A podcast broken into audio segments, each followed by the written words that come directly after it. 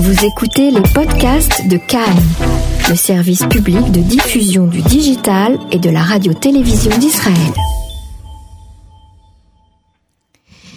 Et je vous propose ce soir de partir au Canada, étudier avec euh, Sonia Sarah Lipsik, qui est enseignante au centre Aleph et dans un nouveau centre qu'elle vient de créer qui s'appelle le Mahon Aura. Et Sonia Sarah Lipsik est également rédactrice en chef d'une revue très importante qui s'appelle La Voix séfarade que l'on peut trouver en ligne. Bonsoir Sonia Raksamehar. Bonsoir Emmanuel, ravi de vous retrouver. Nous euh, aussi. la Voix séfarade, on le retrouve sous le SIG lvsmagazine.org. Parfait. Alors, Sonia, ce qui était intéressant, qu'on a évoqué ensemble hors antenne, c'était d'essayer euh, de faire le lien euh, entre les différentes fêtes de Tishré, entre Rosh Hashanah, Kippour et, et, et Sukkot, à travers les femmes. C'est exact. Et hum, je voulais vous parler de, de Hana. Euh, pour commencer, qui est euh, étroitement lié à Rosh Hashanah, mais tout le reste de l'année. Et puis euh, enchaîner sur cette nouvelle coutume, minag, des ouchpizotes, des invités de la souka. Alors, les ouchpizines, ouchpizotes, il faudrait peut-être expliquer à nos auditeurs ce que c'est? Oui, alors ouchpizine, c'est un mot qui vient de l'araméen et ce sont les invités chaque jour dans la souka, chaque euh, chaque chaque euh, sept jours, chaque jour on reçoit un autre euh, invité. Mais ne dévoilons pas trop ce thème parce que je voulais commencer, si vous permettez, Emmanuel, par par Hannah. Mm-hmm. Alors Hannah, d'abord, c'est l'une des sept prophétesses que le Talmud discerne. C'est dans le traité Megillah, dans la page 14b, il y a Sarah, Myriam, Déborah. Hannah, Abigail, euh, Hulda et Esther. Alors, en quoi Hannah est-elle importante pour, euh, pour Rosh Hashanah, que nous avons fêté, donc le Nouvel An, que nous avons fêté, euh, célébré la semaine dernière? C'est parce que nous tirons beaucoup d'enseignements concernant la prière à partir de Hannah. Alors, Hannah, rappelons-le, on trouve ça dans le chapitre 1 et 2 du livre de Samuel. Hannah est stérile c'est euh, l'une des deux femmes d'Elkana qui a beau lui dire mais est-ce que je, je ne vaux pas pour toi plus que, que dix enfants mhm. mais euh, cet amour ne suffit pas à Hannah. Elle est terriblement euh, peinée de ne pas pouvoir avoir d'enfants. Et alors elle va faire une prière. C'est dans le, chapitre 1 du livre de Samuel. Et de cette prière, nous allons tirer des enseignements. Le Talmud, dans le traité Brachot, autour de la page 30-31, va tirer beaucoup d'enseignements sur la prière en général euh, elle va être exaucée. Elle va dire un cantique. Et de ce cantique aussi, qui se trouve dans le chapitre 2 du livre de Samuel, euh, nos nos sages, vont euh, tirer également des enseignements, des fondateurs pour la prière qu'on appelle la Hamida, la Shemona Esrei, 18 bénédictions, qui sont en fait 19 et qu'on récite régulièrement. Alors, est-ce que est-ce que c'est parce qu'elle avait le cœur vraiment euh, brisé, parce qu'elle était vraiment dans, en, en metsuka, comme on dit en hébreu, euh, elle, elle, était en souffrance et, et, que, que sa prière a été euh, si forte et qu'elle est, et qu'elle est devenue un exemple en fait de prière? Alors certainement, ça c'est déjà un enseignement, si vous voulez, général. C'est que il faut laisser, euh, il faut laisser parler son cœur. Vous savez, on tire la mitzvah de, de, la prière à partir euh, d'un verset de Deutéronome qui parle du service du cœur. Qu'est-ce que c'est le service du cœur? Ben, c'est la prière. Donc, effectivement, tout ce qui est de l'ordre de la sincérité, déjà, euh, comment dire, inaugure d'emblée le, le, registre de la prière. Mais les, les, sages vont être plus précis que ça. Il y a un verset qui paraît anodin. Je vais vous le lire. Euh, en français, Hana parlait en elle-même, mhm. euh, imedaberet al-liba, mhm. donc dans son cœur. Rax fatea nahot, euh, juste ses lèvres bougeaient. Vekola lo yishamea. Et on n'entendait pas sa voix. C'est un, que c'est un espèce de balbutiement comme ça de de, de, de, de souffle, on va dire, ou de, de prière très très sourde, très très basse. Très intérieure, très mais en même temps euh, visible. C'est pour ça que le prêtre, puisque tout ça se passe à Shiloh, le prêtre euh, euh, la croit ivre d'ailleurs, hein, mhm. et elle va le reprendre en disant mais pas du tout, j'épanche mon âme, etc. Alors de ces trois, de ces trois premiers actes du, du, du verset, Hana prie dans son cœur. Les Rabbi Hamouna dans le, traité Brachot nous dit ben, le cœur c'est tout ce qui a trait, je l'ai dit tout à l'heure, à la sincérité, mais plus encore, davantage encore, à la kavana, à la ferveur. Donc on tire de là le fait qu'il faut prier avec sincérité euh, et ferveur. juste ses lèvres bougeaient. Et toujours selon Rabbi euh, Hamnouna, mais son avis va être, euh, euh, reçu comme, étant juste et, et, orientant les, les, axes de la prière. Dit on doit articuler le mot de la prière avec ses lèvres. Vous voyez, c'est important que ça ne reste pas uniquement intérieur, mais que ses lèvres l'expriment et que son oreille entende également ce que, ce que, disent, ce que disent nos lèvres. Enfin, euh, puisqu'il y, avait marqué qu'on n'entendait pas sa voix, euh, toujours selon le Talmud, on ne doit pas trop élever la voix en priant, je dirais lorsqu'on est, euh, lorsqu'on est peut-être euh, en, communauté, mhm. dans, la prière euh, à la synagogue, mais sinon il suffit d'aller au mur, au cotel à Jérusalem pour entendre parfois des pleurs, tout simplement des pleurs de femmes ou d'hommes mhm. qui, qui, qui, épanchent, comme on dit, leur cœur. Alors voilà, ça c'est le premier enseignement que, que l'on tire de la prière de Hannah. On tire un autre enseignement c'est qu'elle interpelle Dieu avant de commencer sa prière en disant euh, Hachem Tsevaot, Dieu des armées. Et là, Emmanuel, je trouve qu'il y, a un passage tout à fait euh, étonnant. D'abord, euh, nos sages nous disent que c'est la première fois que on nomme Dieu dans sa première occurrence de, Dieu des armées. Mhm. C'est la première fois que ça apparaît. Donc c'est son, son mérite. C'est toujours dans le traité de Brachot. Et puis Rachi nous rapporte une négociation euh, euh, de Hana avec Dieu.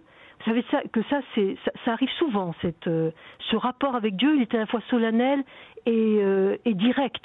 tout, on a plusieurs exemples de, de, de, de, personnages dans la Bible qui négocient avec Dieu, hein, que ce soit mhm. Moïse, ici, c'est Hana. Et qu'est-ce qu'elle lui dit? Et voici ce, ce que Rachi lui, ce que Rachi rapporte. Et dans ce sens, euh, il rapporte en particulier le Midrash Psycha Arbati. Elle lui dit Bon, Dieu des armées, ça veut dire que tu as créé les armées d'en haut et les armées d'en bas. Euh, ceux d'en haut n'ont pas l'obligation de se reproduire, ils sont immortels.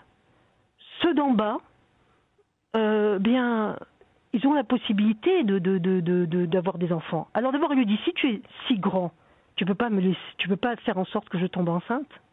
Si ta grandeur, Dieu des armées, puisque c'est quand même euh, important, hein, c'est mhm. quasi martial, euh, est-ce que que le fait que je tombe enceinte ne serait, ne, serait pas dans tes cordes, en quelque oui, sorte? c'est ça. Ou alors elle se présente aussi comme une guerrière face au dieu des armées, non? Elle se présente comme quelqu'un qui ne fera pas de concession à ce désir ah euh, profond qui l'habite. Et elle lui dit, mais si j'appartiens, si, si, si j'appartiens au monde d'en bas, bah, que je sois enceinte, sinon que je sois immortelle. Quel est le sens de ma vie en quelque sorte lui dit-elle, elle qui est si attachée à, à, la maternité. Elle lui dit quel est le sens que je sois sur Terre, moi qui dire tellement un enfant, si je peux pas, alors rends-moi immortelle. Vous voyez ah elle, euh, Grosse négociation. Elle a ses hein. arguments.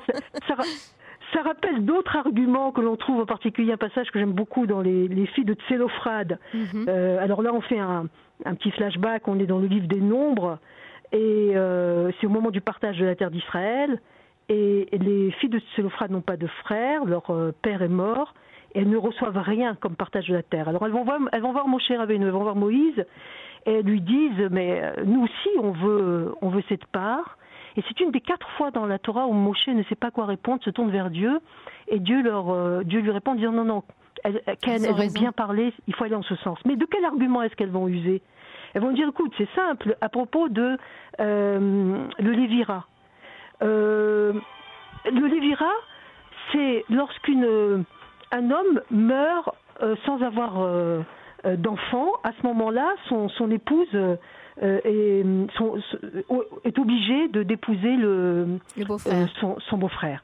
Et alors, les filles de Sophrate viennent et lui disent, écoute, notre mère n'a pas été obligée euh, d'épouser son beau-frère parce que nous comptons comme enfant en tant que fille. Alors, si là on compte comme enfant, pourquoi au niveau de partage de la terre, on compterait pas comme enfant mhm. et on n'aurait pas droit à cette part-là? Et ils obtiennent gain de cause. Alors voilà, on, voit comment les femmes, des femmes euh, qui se battent contre l'injustice en fait sur terre. Hein euh, oui, mais avec les arguments, c'est-à-dire qu'elles prennent les arguments de la loi, elles connaissent la loi. C'est pour mhm. ça que c'est important, euh, d'ailleurs, dans tout combat de, de, gens qui veulent œuvrer pour l'équité, une meilleure équité dans le judaïsme entre hommes et femmes. de, de, connaître la loi, parce que c'est dans les arcanes de la loi, c'est en, en retroussant ses manches, si j'ose dire que, eh bien, on peut, on peut batailler. Mm-hmm. Euh, pour finir, pour sur Hannah, euh, son cantique, et là c'est euh, un, un, enseignement du Yalkut Shemoni. Euh, quand on prend le, les versets du cantique de, de Hannah dans le premier livre de Samuel, dans chapitre 2, euh, le Yalkut Shimoni va faire à chaque fois le lien entre son cantique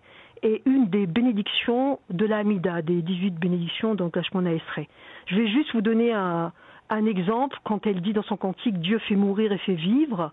Eh bien là, on est dans la deuxième bénédiction sur la résurrection des morts que l'on récite donc euh, dans, dans la Shemona dans, dans la Hamida. Alors voilà, ça c'est le c'est tout ce qu'on apprend de Hannah. D'ailleurs, ces deux chapitres sont lus dans la Haftara euh, le premier jour de Rosh Hashanah. Mm-hmm. Et on le retrouve régulièrement dans la prière euh, tous les jours, dans la prière, dans la prière du matin. Donc en particulier pour le pour le cantique. Donc c'est c'est vous dire euh, l'importance de de cette euh, démarche et, et c'est un cours que j'ai eu l'occasion de donner. Vous avez, m'avez fait l'amitié de citer. Euh, vous avez dit Mahon, hein, vous l'avez rendu israélien, mais oui. ça va, je suis d'accord. Effectivement, euh, j'ai créé ce nouveau, cette nouvelle structure qui s'appelle Aura, trait d'union connaissance du judaïsme, à Montréal, euh, où je donne des cours de Rougebaït, en quelque sorte, des cours dans, dans, des appartements. Et nous avions travaillé ce, ce thème de ce thème de Hana euh, avant les fêtes. Alors, donc la présence féminine de Hana est très forte au moment de la fête de, de Rosh Hashanah, où vraiment euh, qui, démarre le début de l'année. Donc c'est très symbolique euh, dans cette, comme vous avez appelé ça très joliment un cantique, dans cette prière, dans cet appel à Dieu euh, qu'elle fait pour tomber enceinte. On sait que c'est une prière qui est conseillée à toutes les femmes qui souhaitent euh, de lire, en tout cas cette haftara pour toutes les femmes qui souhaitent avoir un enfant et qui ont des difficultés euh, pour en avoir un. alors que, quelles autres femmes visitent les autres fêtes de Tishré Alors, euh, Soukot, donc puisqu'on a on, on, a passé euh, on a passé Kippour, euh, ça me fait penser par l'association qu'on a lu donc là le livre de Yona de Jonas -hmm. et qui est un très beau livre euh, d'une grande femme qui a vécu à Jérusalem, Ruth Rachelberg, Absolument. -hmm. qui a écrit un très beau livre sur sur sur le, le Sefer Yona. C'est une femme d'ailleurs qui avait eu l'occasion d'étudier avec le Rav Kook et aussi euh, qui était en quelque sorte initiée à, Elle à la dimension ésotérique. avec lui. C'est ça. Elle a étudié en Révruta le... avec le ouais. fils du Rav Kook, euh, Yehuda. Oui. C'est ça. Mm -hmm. Et j'ai eu le, le, plaisir et l'honneur de, de, la connaître euh, également lorsque, lorsque j'ai étudié à Jérusalem. Alors, euh, à Soukot, on construit une souka. Ça, tout le monde le sait. Ouais. Et vous savez, on a toujours une, une, une sorte d'inclinaison. Moi, j'adore Souka. La fête de Soukot, vous, vous pouvez vraiment. construire des Soukottes au Canada? Comment ça se passe? La loi vous le permet? Alors, Oui, parce que bon, là, on est dans la période de l'automne. Euh, comme je vous le disais tout à l'heure, hors antenne, c'est déjà un peu frais, comme on dit ici. C'est mm -hmm. déjà un peu frais. Mais, mais l'automne est magnifique. Il y a de très belles couleurs. Et puis, bon, voilà, on se met euh, des gilets euh, et tout ce qu'il faut. Et euh, alors, jamais et nulle part au monde je n'ai vu la, la, la, fête de Soukot aussi belle qu'à qu Jérusalem où euh, les Soukot sont là présentes. Mais enfin ici, quand on lève un peu la tête, oui, oui, on, on voit des, on voit des Soukot. Mm -hmm. Et euh, alors, il y a plusieurs traditions pour Soukot. Euh, D'abord, je rappelle ce, ce, verset de euh, de, de Dvarim, de Deutéronome, dans, dans le chapitre 16, verset 14. Donc tu, tu te réjouiras. Et le verset continue, toi, ton fils, ta fille, ton serviteur, ta servante, le lévi, l'étranger, l'orphelin et la veuve, qui sont dans tes portes. Et on a un enseignement, enfin, que euh, le Rambam Maïmonide rappelle dans Ilchot Yom Tov, dans son Mishneh Torah. Et il a, il a cette phrase que je trouve... Euh, euh, comment dire, bien, bien dite. Donc il rappelle que quand on mange et qu'on boit, il faut aussi nourrir, comme le dit le verset, l'étranger, l'orphelin, la veuve. Et il, rajoute, dans le chapitre 6, le, le, la Mishnah 18, enfin l'enseignement 18, mais celui qui verrouille les portes de sa cour, mange et boit avec ses enfants et sa femme, ne nourrit pas le pauvre, ce n'est pas la joie d'une mitzvah, mais celle de son ventre, dit-il. -hmm. Donc, euh, il, souligne effectivement le fait de, se réjouir, c'est inviter des gens dans des gens réels dans la dans la mais aussi, et ça c'est une tradition qui nous vient du, Zohar, je n'ai pas vérifié dans le texte, mais la référence c'est dans la parachate est mort, c'est la page 103b, et qui a été soulignée par le Harizal, Rabbi Yitzhak Kanazi, donc grand kabbaliste du, du 16e, siècle. De quoi s'agit-il eh Il s'agit d'inviter chaque jour un ushpizin. Alors, ushpizin, c'est de l'araméen, ça veut dire un invité et non des moindres, puisqu'il y a sept jours de, de en, Israël, et donc à chaque jour, chaque jour, on invite symboliquement euh, un, des, grands de, la tradition juive. Alors, par exemple, le premier jour, c'est Abraham, le deuxième jour, c'est Isaac, le troisième, c'est Jacob, le quatrième, c'est Moshe, Moïse, le cinquième jour, c'est Aaron, le sixième jour, c'est Joseph, et le septième jour, c'est David. Alors je vous renvoie au livre de prière où il y a quelques, quelques mots euh, d'accueil. Et la tradition euh, kabbaliste euh, fait à chaque fois le lien entre un de ses invités et une des, une des sept sphirotes. donc sphirotes, c'est les, sphères par lesquelles le monde a, été créé. Chaque sphira a un nom. Par exemple, lorsqu'on invite le premier jour Abraham, c'est la sphira de, de le deuxième jour Isaac, c'est mhm. Gvura, Jacob, c'est Tiferet, etc. Donc, et à chaque fois, bien sûr, il y a un sens et un lien entre euh, cet invité euh, et la samida, sa qualité, et la spira mhm. qu'il représente. Alors voilà, alors d'ailleurs c'est pour ça qu'on trouve des fois dans les sous-côtes euh, des, des, des, des, images, des représentations de, mhm. de, ces figures. Et voilà qui pas que depuis quelques années maintenant, euh, des femmes, des, féministes. Euh, euh, alors féministe, un bon mot hein, dans ma bouche. Ça veut dire que c'est des femmes qui ont repéré qu'il y avait quelque chose, un tikkun à faire, une réparation à faire dans certaines applications du, judaïsme et, qui donc qui donc s'engagent dans dans ce sens. Je, vais me contenter de parler de la sphère synagogale.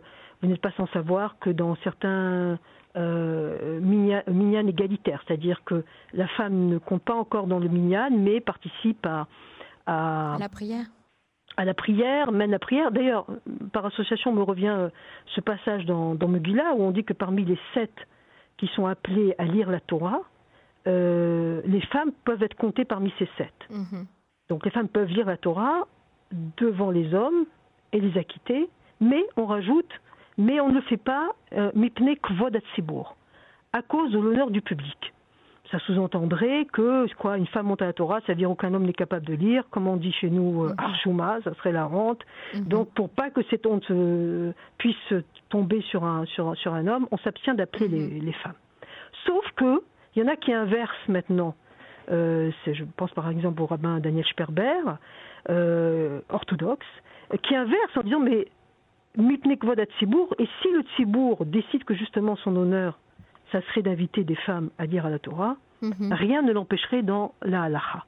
Qui ce n'est que on n'a pas la coutume, mais qu'on a bien souvent pris les dispenses euh, comme des interdits. Exemple, euh, la femme n'a pas stricto sensu l'obligation de l'imut Torah, de l'étude de la Torah, elle en est en quelque sorte dispensée, mais pas interdite. Mais pas interdite. Ou même, euh, puisqu'on est pour Soukot, de, de, de, prendre les, les herbes minimes, les quatre espèces, le, mm-hmm. le, loulave, les trogues, etc., et de les secouer.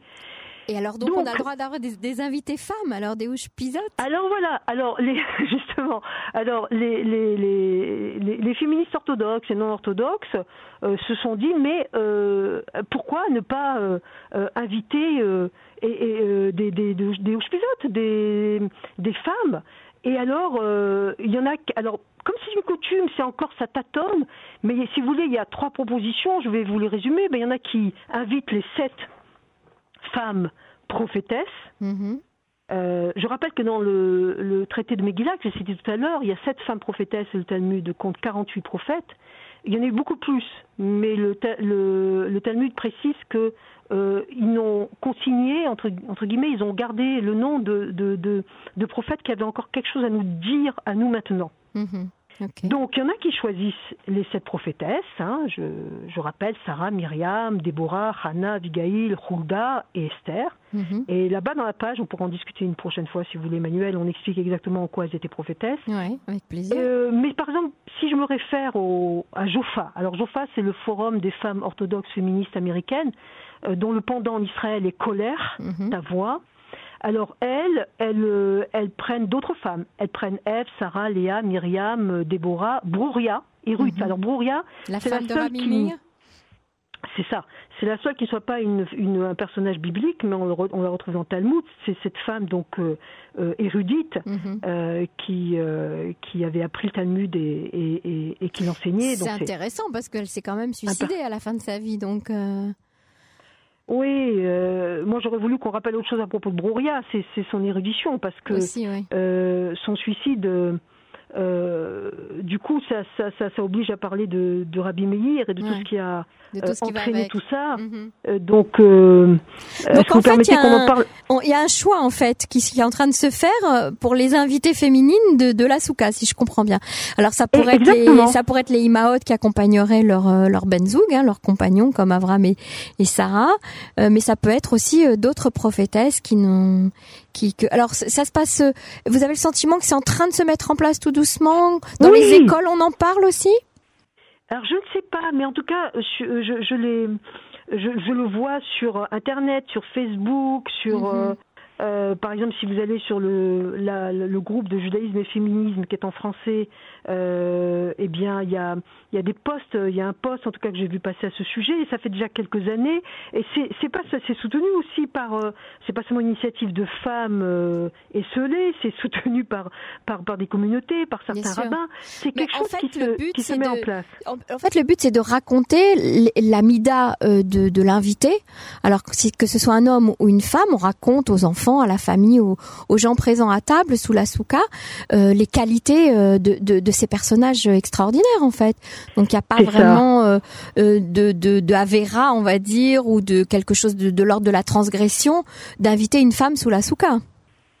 non, je crois pas. En plus, si on se réfère à, à ce verset et, à, ce que je vous ai dit de Maïmonide, euh, on peut inviter beaucoup de monde. D'ailleurs, je suis tombée, je suis tombée aussi sur euh, sur d'autres d'autres d'autres propositions. Par exemple, sur le Jewish Women, Women Archives, c'est un, un, site qui, euh, qui comme le dit son titre, les archives de, de femmes juives, euh, où il y a, a d'autres, on peut trouver d'autres femmes. Il y, y, en a qui invitent des femmes qui ont marqué l'histoire juive. C'est ça, des héroïnes, on va dire, des héroïnes de l'histoire juive. Voilà, oui, par exemple, moi, il me plaît de citer Clara Lemlich, qui était une femme qui a, en 1909, à, à, New York, dans les Swiss shops, vous savez, ces ateliers de misère où les femmes travaillent 70 heures par jour dans les ateliers de couture, dans des mhm. conditions mais innommables et, euh, et, en plus devant faire attention euh, parfois au moins mal baladeuse des contremaîtres. Elle a en 1909, euh, elle a été à l'origine de cette grève, elle a été battue, elle a, elle a réussi à convaincre les hommes de rejoindre et finalement elles ont quand même obtenu euh, gain de cause. Ou je pense par exemple. On, sort, on sort peut-être aussi du, du, du, principe des sphirotes hein, là.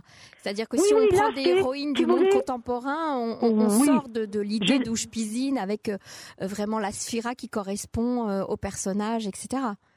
Là, on élargit. On, élargit, sur le fait d'accueillir dans, sa, dans Sasuka tous les, tous les personnages qui ont pu nous, nous marquer. Et, c'est intéressant. Alors, vous voyez, c'est l'occasion d'inviter dans Sasuka. Alors, moi, si vous me permettez, Emmanuel. Donc, la Souka, c'est un lieu d'hospitalité, en tout cas. C'est une chose à retenir très importante de générosité, de partage et de convivialité qui sont aussi des, des midotes, des qualités euh, très importantes à, à maintenir et à transmettre à nos enfants. Oui, je voudrais rajouter euh, un mot parce que on est vraiment dans, dans la joie et quand il y a de la joie, il y a aussi de, de l'humour. Euh, moi personnellement, j'ai d'ailleurs écrit un texte où je disais qui, qui étaient mes invités. Euh, personnellement, j'invite les Marx Brothers dans dans ma souka imaginaire Voilà, Emmanuel. Sonia, Sarah Lipsic, je vous remercie beaucoup. Raksamer à vous et de très belles fêtes de Soukot. Au revoir. Merci beaucoup et puis à une prochaine fois. Au revoir. Au revoir.